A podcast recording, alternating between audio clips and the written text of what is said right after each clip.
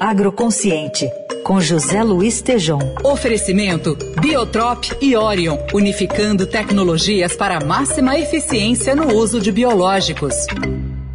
Oi, Tejom, bom dia.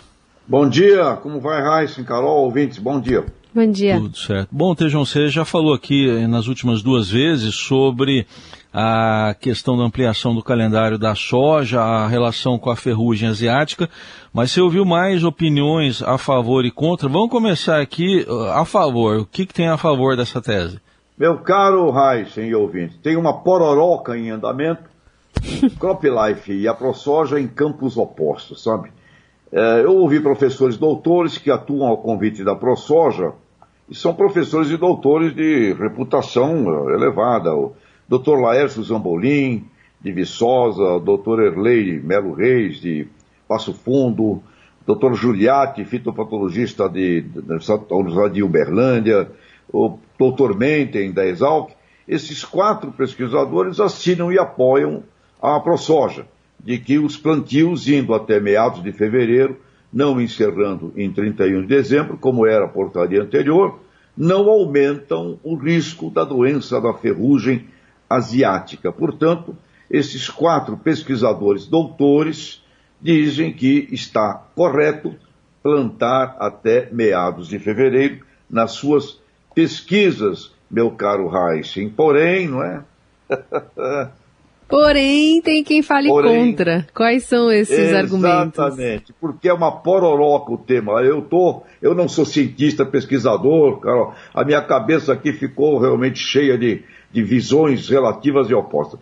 O, a, conversei com agrônomos executivos das companhias químicas, as companhias da genética. Eles me asseguram que os fungicidas não darão conta do problema e as moléculas serão derrubadas que é derrubar a molécula? É quando o fungo, a doença tem resistência superior ao químico. Eles dizem, não funcionarão e avisam que não existem fungicidas novos pelos próximos 10 anos. Eu vi outros responsáveis por órgão de pesquisa, eu vi expressões assim, esse novo calendário é um absurdo.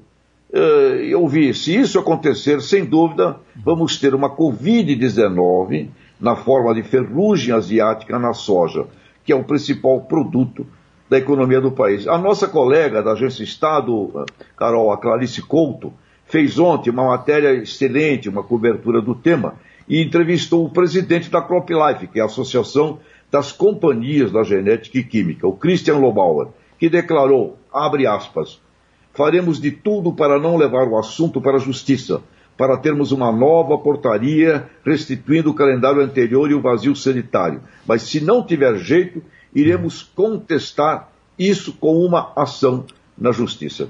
Carol Reis, ouvintes, eu recomendo mediação. Eu, o tema é tão importante, envolve o item mais significativo da economia brasileira, somos os maiores do mundo. A minha recomendação é que haja uma mediação urgente na cadeia produtiva como um todo da soja, porque a coisa está polarizada e está oposta e vai parar na justiça.